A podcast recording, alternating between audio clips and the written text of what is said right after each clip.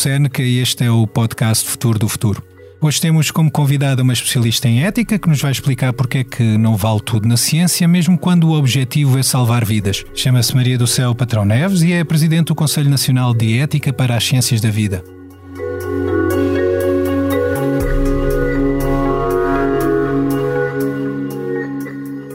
Olá, professora Maria do Céu Patrão Neves. Olá, Hugo, e olá também a todos aqueles que nos escutam. Maria do Céu Patrão Neves nasceu em Lisboa há 64 anos, mas é a partir de Ponta Delgada, nos Açores, que hoje vê o mundo sobre os preceitos da bioética. Licenciada em Filosofia, evolui na década de 80 entre Lisboa e a cidade de Louvaina, na Bélgica, com o pensamento do filósofo Maurice Blondel como pano de fundo dos cursos de mestrado e doutoramento.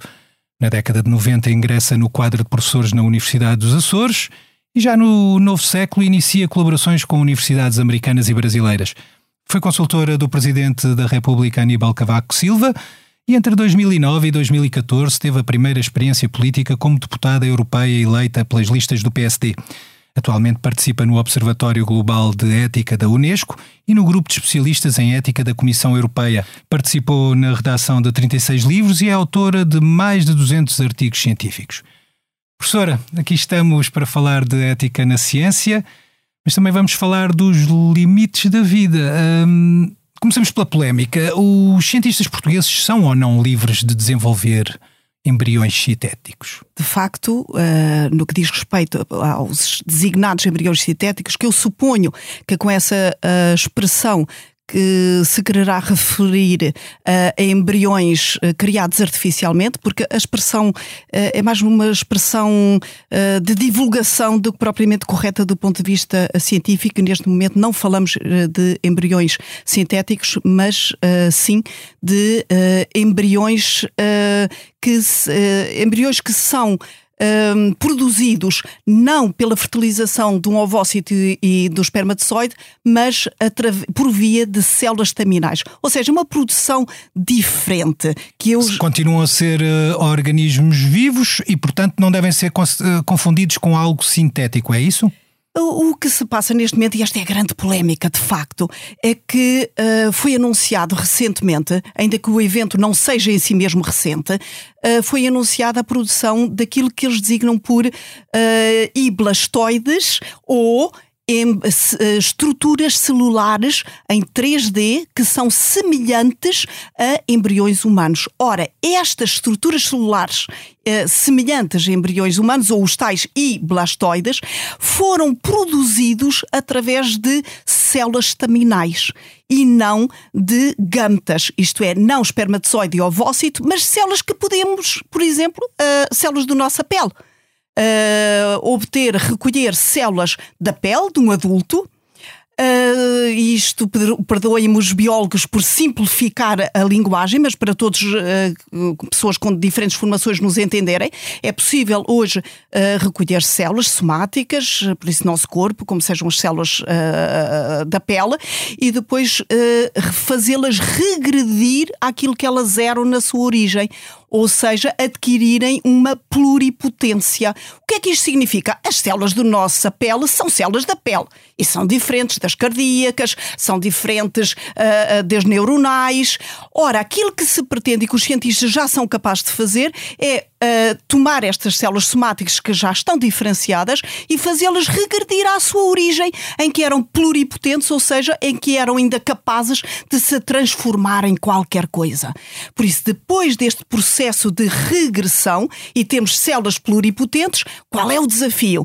É induzi-las, programá-las a a desenvolverem-se de uma determinada maneira. Tem sido a operação mais difícil. O que os cientistas recentemente anunciaram é que foram capazes, depois de recolher células somáticas, de as fazerem regredir, de as induzirem a diferenciarem-se em células embrionárias. E uh, aqui temos nós o tal e blastocisto, ou blastoide, peço desculpa, e blastoide, ou uma estrutura celular 3D semelhante análoga, similar a um embrião humano. É e, e agora voltando à primeira pergunta. Os cientistas portugueses podem no fazer ou não?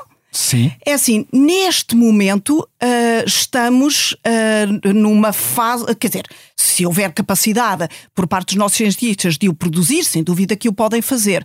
A questão não é o poder ou não poder produzir. Não há nada na lei tipo. que. Não há que nada proíba? neste momento, nem a nível nacional, nem internacional. Ainda que, claro, este anúncio venha despolutar a necessidade de regulamentação. E há muitos comitês de ética, uh, sobretudo internacionais, que estão já neste momento a discutir qual é o tipo de regulamentação que deve haver para estas situações.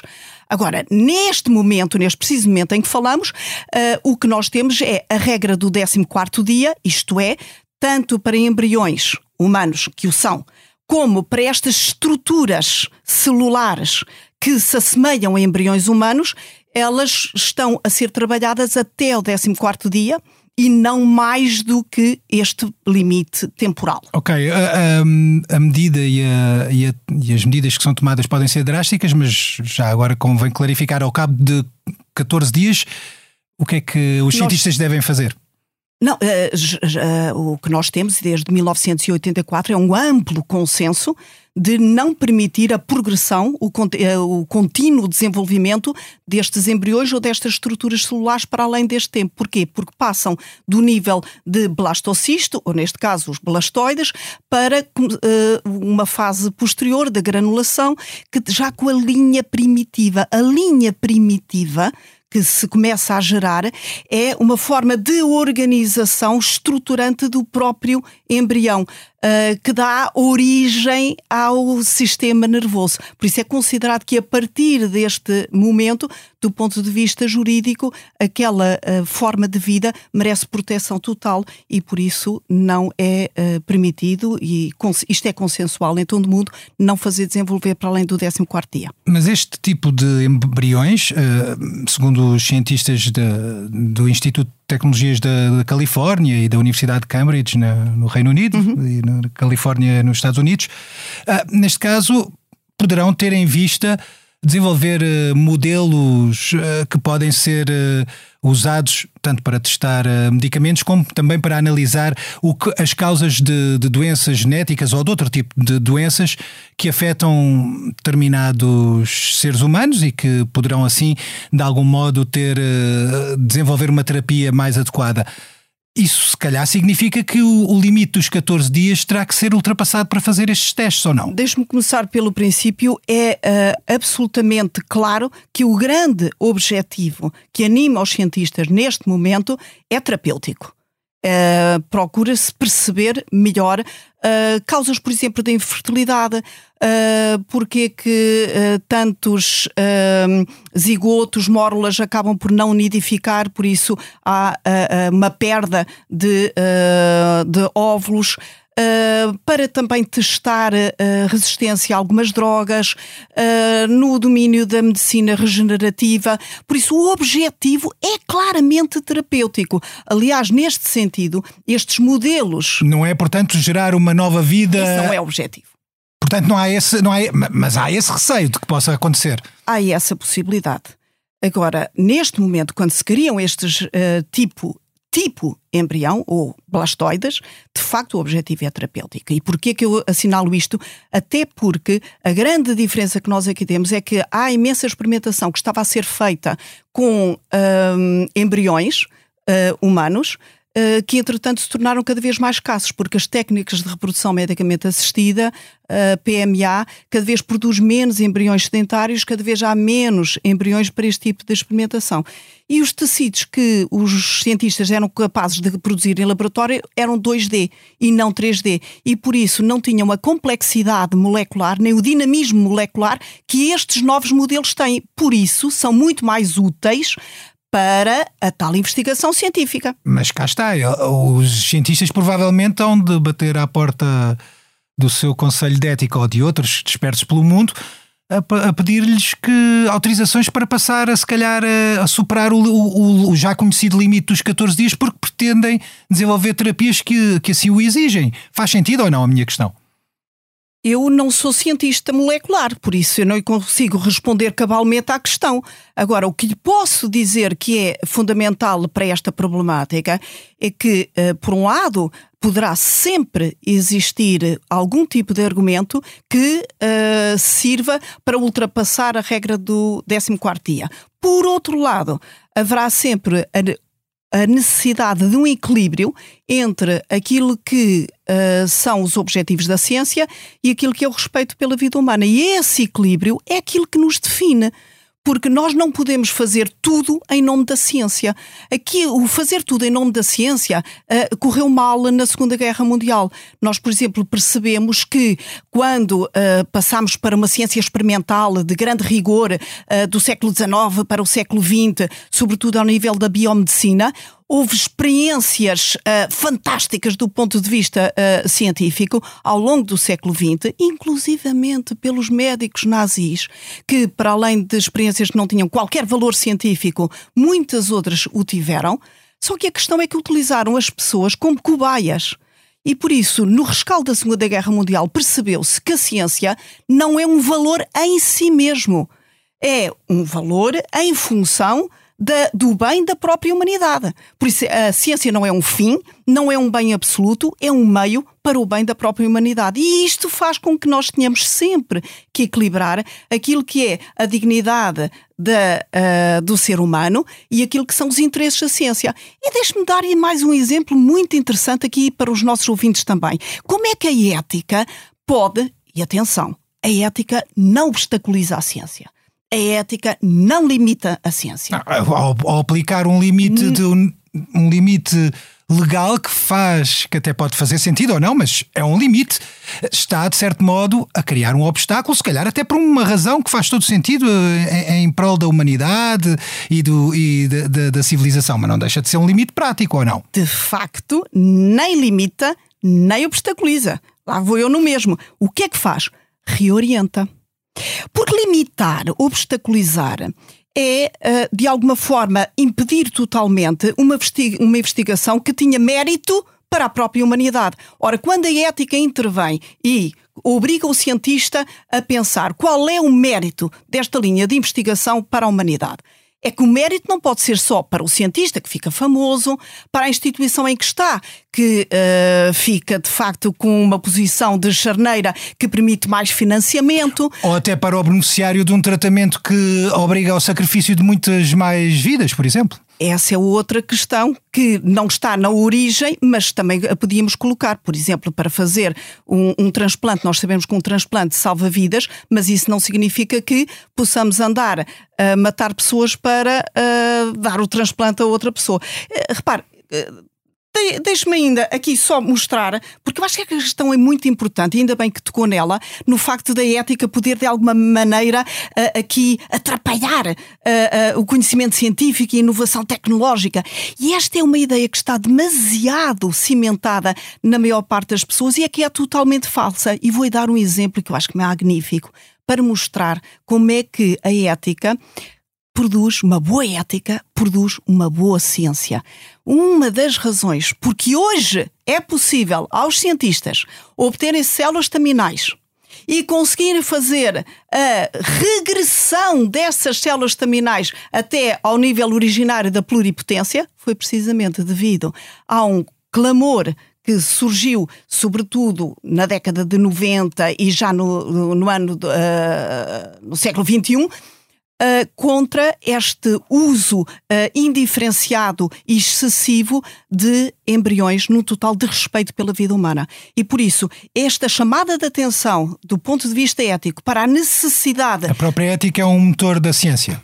Pode ser. Isso, e hoje é definitivamente a qualificação e a credibilização da ciência. Não é por acaso que a Comissão Europeia hoje não permite que qualquer progresso científico, não permite que qualquer projeto financiado por si uh, avance sem um escrutínio ético. Bom, uh, professora, estamos a falar de ética, vamos agora então falar de ética aplicada ou voltar a, a falar de ética aplicada à ciência.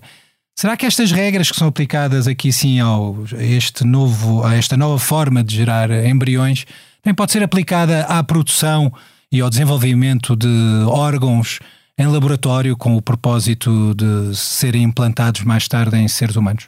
se me puder, uh, uh, se me permitir que eu divida a sua pergunta uh, em dois, acho que era mais esclarecedora. Em primeiro lugar, esta, estes iblastoides, ou estruturas semelhantes a embriões, um, só a sua terminologia, o modo como nós lhes chamamos, como é, como é que os designamos, é muito interessante. Porque, ou bem que são efetivamente embriões e a regra do 14 dia se aplica, ou então haverá interesse em dizer que até afinal nem são embriões para que a regra do 14 dia não se aplique. Ou então, e vejam continuamos com o então, então, então, então, o que nós temos que fazer é perceber, do ponto de vista da natureza biológica, o que é que nós temos ali. Do ponto de vista uh, filosófico, qual é a entidade ontológica? Do ponto de vista ético, qual é a categoria ou estatuto ético? E do ponto de vista jurídico, qual é a proteção que merecem? Por isso a discussão está no início. Não, hum. não mais do que isso. Sabendo-se hoje que estes blastoides têm, uh, morfologicamente são, são semelhantes aos blastocistos, o número de células, o nível de desenvolvimento, tudo. Voltou, agora, à, vou... voltou à questão anterior, mas eu. Agora vou Agora sua... vai aplicar à segunda, que tem a ver com a produção de órgãos em laboratório. Ora, Sim. Nós, e, e faz bem essa pergunta, porque nós, com esta estrutura do blastoide, são três dimensões, estrutura, uh, tecidos celulares de três dimensões, e os organoides são também estruturas celulares 3D. De facto, não são órgãos, nem são mini-órgãos, mas o nome às vezes uh, uh, os nomes induzem-nos em pensamentos que nem sempre são exatamente aquilo que é a realidade biológica. O organoide é uma estrutura celular. É uma estrutura celular 3D que serve, em primeiro lugar, precisamente os mesmos propósitos que aqui o, o iblastoide, ou seja, para experimentação científica, novas drogas, patologias, para diagnóstico e terapêuticas, mas serve também para uh, algumas formas de transplante, nomeadamente de pele. Por isso, a, a, cultura de tecidos celulares que depois são uh, transplantados para o próprio dador das células é hoje já uma prática comum. E, uh, então, com... como é que a regra não pode ser aplicada das duas formas? Porque são, são tipologias diferentes de, de tecidos, é isso? porque não estamos a, nos organoides não estamos a falar de embriões, nem sequer de estruturas semelhantes a embriões. Mas os organoides também nos trouxeram já problemas. Por exemplo, eh, foram implantados neurónios humanos, por isso células cerebrais humanas, em ratinhos, e deixou-se que estas células se desenvolvessem. E o que se verificou, os cientistas verificaram que os neurónios, por isso células cerebrais humanas, introduzidas em ratinhos se migraram para o cérebro e se começaram a desenvolver. Ora, esta experiência foi brutalmente uh, uh, polémica, porque a questão foi até que ponto é que se esta experiência não tivesse sido travada, e volto a, fazer o reparo, eu não sou bióloga, não sou cientista, mas acompanho a realidade científica para, porque a ética aplicada decorre do conhecimento daquilo que vai sendo possível do ponto de vista uh, científico.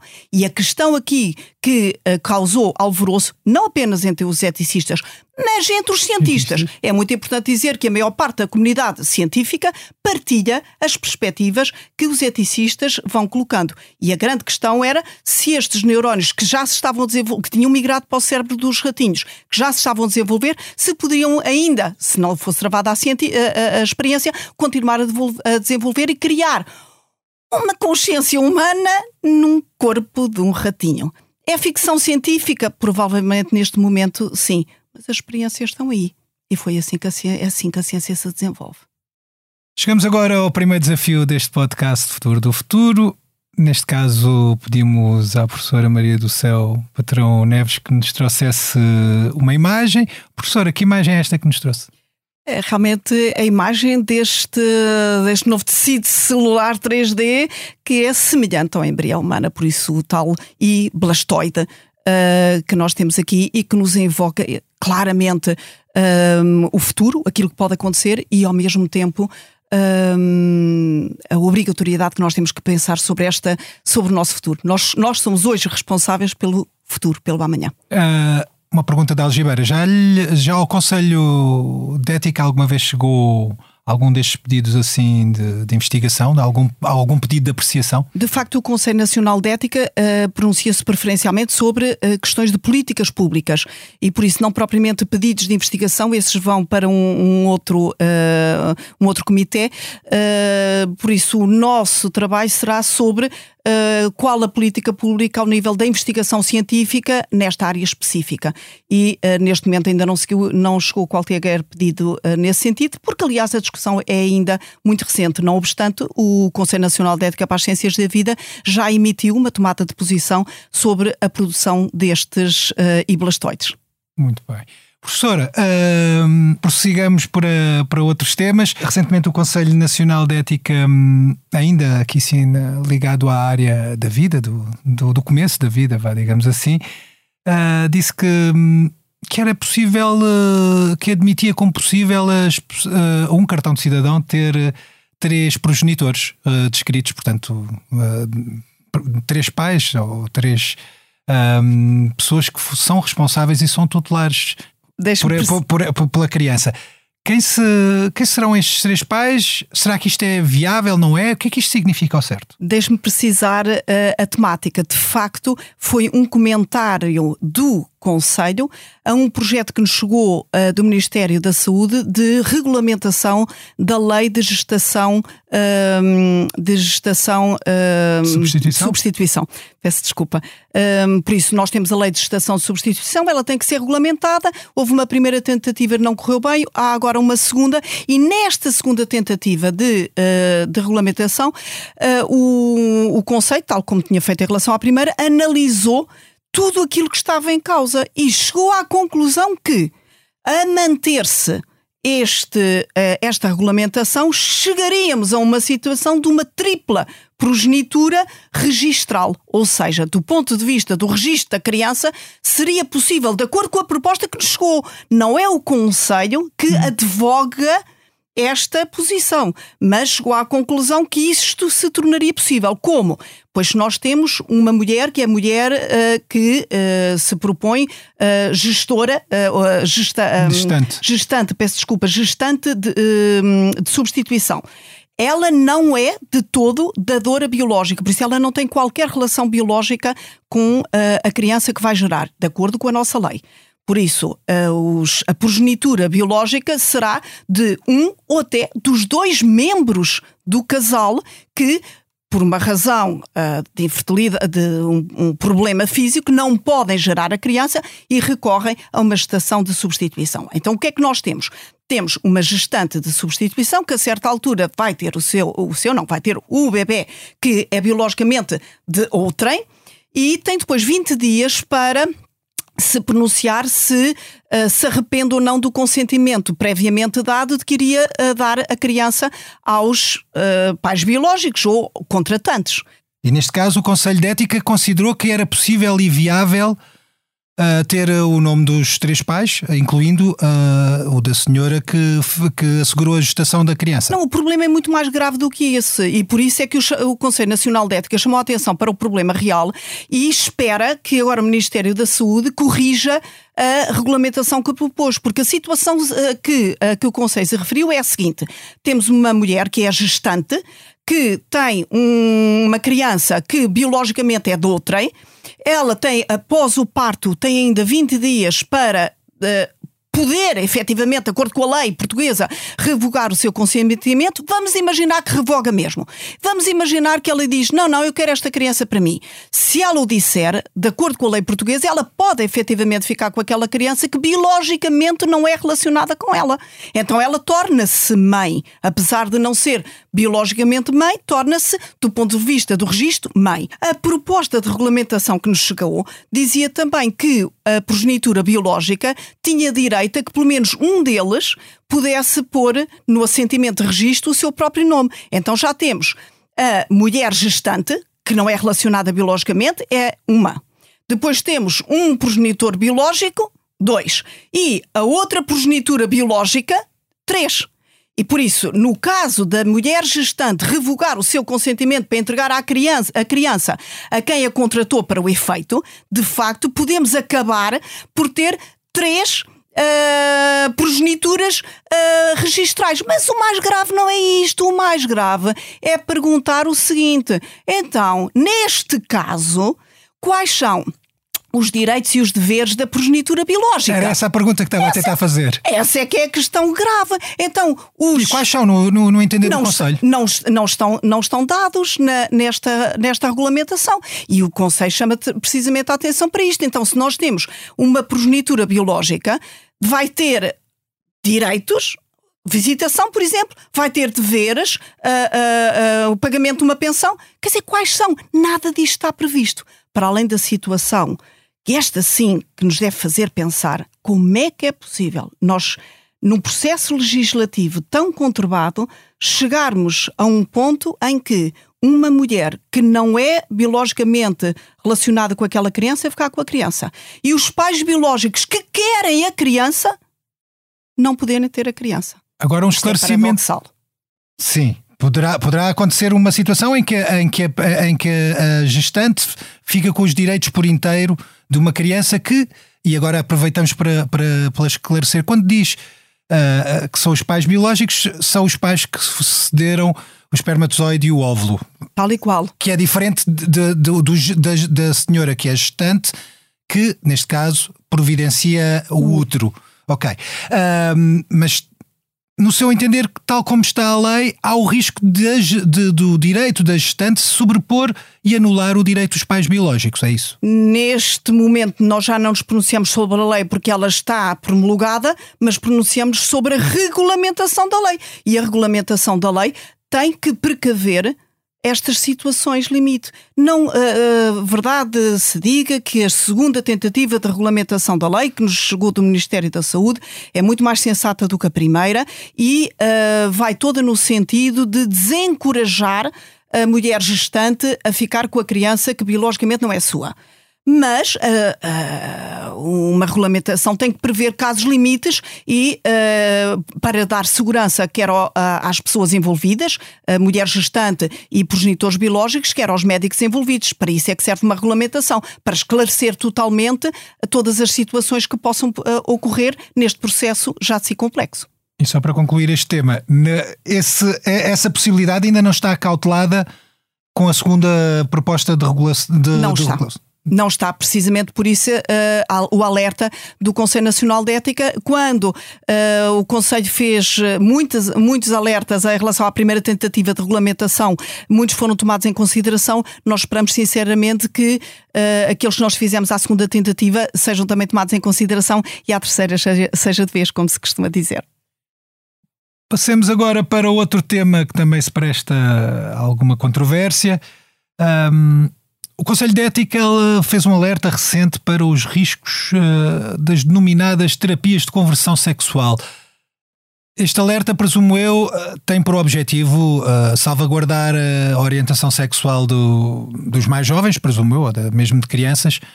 E... Faz sentido obrigar uma criança a ter uma orientação sexual que não é aquela que sente? Este alerta veio uh, no, na apreciação de diplomas que foram uh, a debate uh, no, na Assembleia da República e que chegaram também ao Conselho para este se pronunciar. Uh, no pronunciamento que fez, chamou a atenção para a existência ainda, não temos números atuais, mas a existência ainda de uh, reconversões sexuais uh, que, forçadas. Que são forçadas ou fortemente pressionadas que uh, claramente uh, violam não apenas os direitos das pessoas envolvidas, uh, mas sobretudo o seu bem-estar. Por isso, pronunciarmos contra E que tem uns tipo... efeitos. bem, se, se é algum efeito. um efeito cientificamente duvidoso, não é? Teríamos que ver a situação caso a caso, eh, porque neste, neste domínio cada caso é de facto eh, diferente. Eh, de que caso é que estamos a falar, que tipo de intervenção, com que idade, mas a questão fundamental é contrariar esta prática como sendo uma violação dos direitos humanos. E isto penso que hoje já é bastante consensual. Entre a comunidade científica e entre os eticistas, mas é preciso, de facto, implementá-la a 100%. E, e há a questão vista do prisma contrário, contrário, uh, inverso.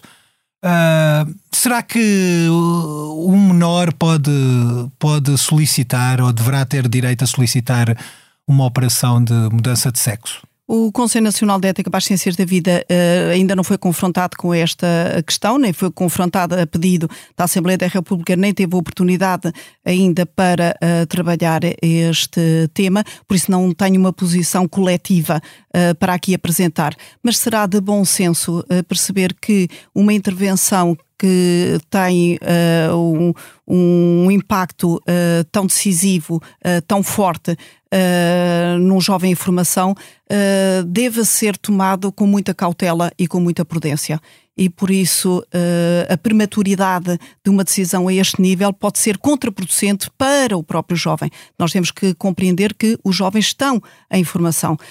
o seu desenvolvimento sexual, a sua identidade de género está também uh, em formação. Por isso, dar espaço da, os jovens liberdade. poderão dizer que serão os jovens e até mesmo crianças poderão dizer que lhes estão a roubar anos de vida no sexo, ou melhor, no género que pretendem assumir e então a quererem apressar eh, uma operação de mudança de género. Uh, com certeza que um jovem pode dizer isso e um outro menos jovem poderá dizer que uh, se essa é a sua identidade e se essa é a sua vontade, não vai efetivamente uh, perder por esperar um pouco mais tempo e ser mais plenamente assumida. Nós temos que perceber que estas decisões devem ser tão livres quanto possível. E a liberdade não é apenas fazer aquilo que se quer, mas é estar consciente daquilo que se está a fazer, porque se está a fazer e das consequências daquilo que se está a fazer.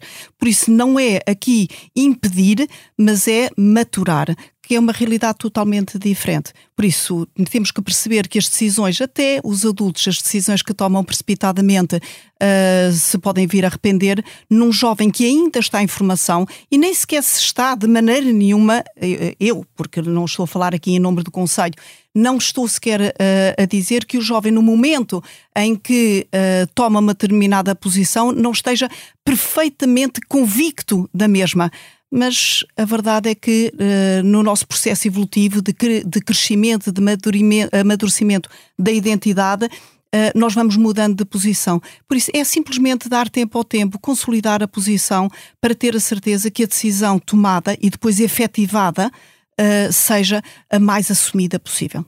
Professora, eu sei que é uma posição pessoal, pelo menos esclareceu agora, mas fico sou levado a concluir pelas suas palavras, defende que essa, esse tipo de cirurgia e de, de operação só deve ocorrer depois da maioridade. Eu digo que este tipo de cirurgia, mais uma vez uma posição uh, pessoal, deve ser estudada caso a caso, há situações eh, de grande sofrimento, há situações de ambiguidade, de ambivalência sexual, são casos totalmente diferentes e por isso é não nos eh, será contraproducente cairmos numa regra igual para todos quando os casos são diferenciados. Agora, indubitavelmente, do ponto de vista pessoal, penso que uh, devemos uh, deve ser não devemos privilegiar a precipitação numa tomada de posição em algo tão importante como uh, acontece nesta situação. Aliás, com as devidas diferenças e com uma distância enorme, Uh, os pais que acompanham os filhos sabem perfeitamente que as decisões que são tomadas aos 10, aos 12, aos 14, em relação aos estudos, em relação ao desporto, em relação às amizades, em relação ao amor, são todas diferentes. E nós devemos simplesmente ir acompanhando, acolhendo, compreendendo. Uh, em relação à identidade de género, que é um assunto muito mais grave, por mais ordens de razões se impõe que haja esse acolhimento, essa compreensão, esse, uh, essa abertura, mas ao mesmo tempo uh, a não precipitação. Esta é uma posição claramente pessoal. Eu considero que uh, nos casos em que uh, a decisão é efetivamente mais do que justificada e corresponde a uma identidade efetiva, essa identidade só se vai consolidando. E essa identidade consolidada, uma vez que depois venha a ter uma cirurgia de reconversão uh, de género, será muito mais facilmente assumida pelo próprio e perante a sociedade. Só vejo que tenha benefícios, mas é uma posição pessoal. Muito bem. Chegamos aqui sim na reta final. Vamos agora aqui sim para um, um segundo desafio uh, que a professora Maria do Céu Patrão Neves nos trouxe. Vamos então escutar.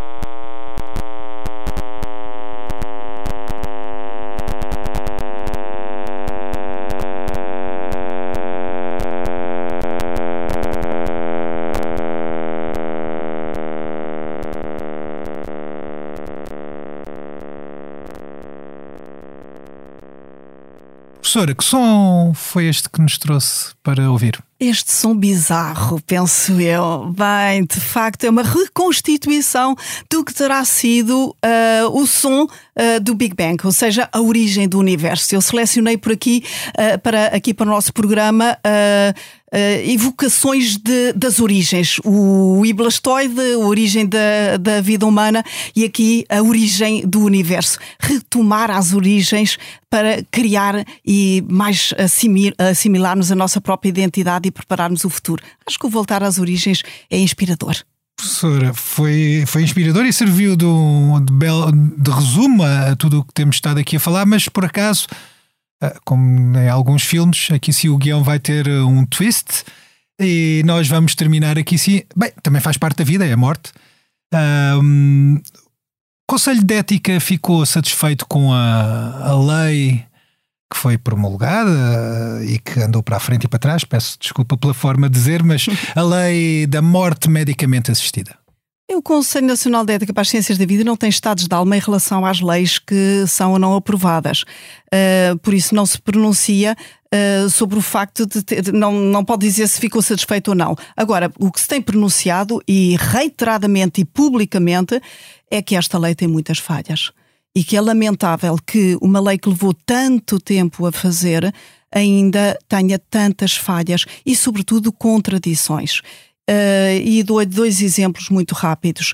Uh, um primeiro que uh, é particularmente chocante é o facto de, ao abrigo desta nova lei, quem solicita, já não podemos, quem, quem, solicita a morte medicamente assistida, o suicídio assistido, agora na última versão, tem imediatamente direito a cuidados paliativos. Ora, nós sabemos hoje em dia que em Portugal a esmagadora maioria da população portuguesa não tem, de, que precisa de cuidados paliativos, não tem acesso a cuidados paliativos.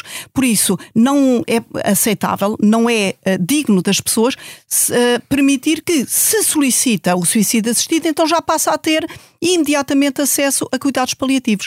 Aliás, certamente que não era isto que estava na mente dos legisladores, mas até se podia interpretar que, uh, no fundo, é uma forma de induzir as pessoas. Bem, se solicitarem o suicídio assistido, já têm direito a cuidados paliativos. O que a pessoa efetivamente quer é entrar nos cuidados paliativos, de outra forma não tem acesso, então vamos pedir o suicídio assistido. É óbvio que não nos passa pela cabeça que fosse esta a intenção do legislador, mas mostra como é que a legislação, em, o diploma em causa, está falho.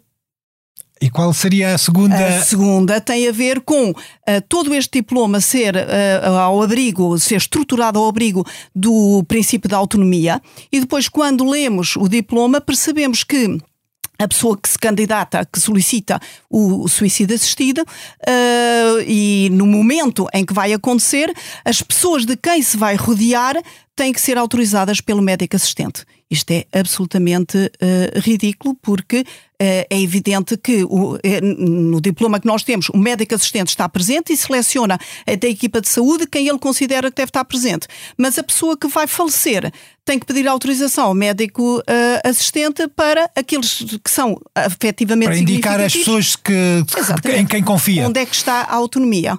Isto é o, contrariedade como total e absoluta do princípio da autonomia. Por isso há muitos aspectos na lei que, uh, lamentavelmente, uh, não são, eh, não são os melhores e, e com tanto tempo esperar-se-ia que a qualidade legislativa fosse melhor. Do ponto de vista do Conselho, aquilo que nós verificamos é que a cada dificuldade que foi surgindo no processo, no longo processo legislativo, os senhores deputados foram uh, atalhando cirurgicamente aquele aspecto. Acabámos de ficar com uma manta de retalhos sem que houvesse a preocupação da última vez de pegar no diploma do, do princípio até ao fim e criar realmente um diploma bem articulado e que de alguma forma satisfizesse as expectativas daquilo que eventualmente seria a necessidade da população portuguesa. Acontece que o processo pode ainda não ter acabado, uma vez que falta uma, regula uma regulamentação, não é? Falta a regulamentação, a avaliar pelo que tem acontecido na regulamentação da gestão Porquê de que esta regulamentação é, é importante?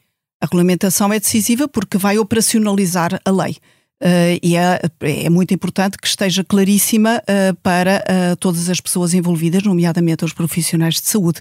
hum, porque as regras têm que ser claras para, sobretudo, têm que ser claras sempre na vida pública, mas sobretudo em matérias tão complexas e de sensibilidade tão elevada como é esta. Temos uma população cada vez mais envelhecida, há falta de cuidados paliativos, como, como bem disse. Esta lei, ainda que seja um, uma manta de retalhos, pegando nas suas palavras, admitindo que possa ser, não deixa de ser uma, uma lei que era necessário uh, aprovar e, e, e, ter em vigor. Começou por dizer que temos uma população uh, muito envelhecida e eu até acrescentaria: temos uma população muito envelhecida, muito pobre, muito sozinha temos todos os dados para saber que uh, a nossa população envelhecida tem, uh, tem uh, reformas muito baixas, às vezes nem sequer dão para os medicamentos e estão muito sozinhos porque as famílias são muito mais pequenas e elas estão abandonadas. Por isso, nós temos uma população idosa muito sofredora. Da população idosa sofredora, do ponto de vista ético, a resposta é cuidar e não matar. Ok, professora, terminando com uma, uma última questão, falando, pegando nas suas nas suas palavras, uh, professora, faço uma pergunta indiscreta. É católica? Eu sou católica praticante e, apesar da pergunta poder ser considerada indiscreta neste contexto, uh, eu afirmo uh, a minha fé uh, sempre que tenho oportunidade para o fazer e obrigada pela oportunidade. É, a última pergunta agora sim é uma oportunidade para, para assumir o seu catolicismo, mas eu pergunto: Será que os dogmas da cultura judaico-cristã não estarão a limitar também a ciência? E esta sim é a última pergunta para uma filósofa católica praticante. Um, eu sou filósofa e sou uma pessoa católica praticante. E às vezes os dois planos em que eu me movo uh, são paralelos, tal e qual como um cientista também pode ser católico praticante ou ter qualquer outra religião e está-se a mover em planos diferentes. Os requisitos da ciência, os requisitos da filosofia, os requisitos da fé uh, são requisitos uh, diferentes. Aquilo que, em resposta à sua questão, aquilo que chama dogmas judaico-cristãos, eu atrevo-me a dizer muito mais do que isso. É que, no fundo, aquilo que são um, o que chama de dogmas, os dogmas são verdades da fé e por isso só interessarão aos crentes, eu diria que os valores, não os dogmas, mas os valores judaico-cristãos são uh, partilhados por toda a nossa população. Não foi por acaso que há alguns anos houve uma tentativa de Constituição Europeia estritamente fundamentada nos valores judaico-cristãos, que são efetivamente os nossos. Agora, às vezes as pessoas não percebem que aquilo que é a caridade cristã, nós hoje chamamos-lhe a solidariedade republicana. Mas, de facto, os valores que nós partilhamos são os mesmos, com uma terminologia diferente. A nossa cultura, e é preciso fazer aqui a diferença também entre fé e cultura, a nossa cultura, a cultura portuguesa, a cultura europeia, é uma cultura judaico-cristã, mesmo para pessoas que tenham outras religiões ou que sejam perfeitamente ateias. Por isso, estamos a falar é de cultura. Agora, se a fé pode limitar ou não a ciência ou a filosofia? Eu diria que não, porque são planos diferentes e por isso uh, a fé uh, é um estado de alma, é, é um sentido de vida uh, pessoal que, de alguma forma, estando sempre presente em nós, não nos limita a criatividade do espírito científico ou filosófico. E essa não tem barreiras. Todas as histórias costumam ter um fim e uma moral. Esta conversa com Maria do Céu Patrão Neves não foge à regra. Na próxima semana voltamos a ter um novo convidado com uma vista privilegiada para o futuro. Eu sou o Hugo Seneca. A sonoplastia esteve a cargo de Salomé Rita. Pode ouvir-nos nas várias plataformas e também no site do Expresso. Até lá já sabe, o futuro faz todos os dias.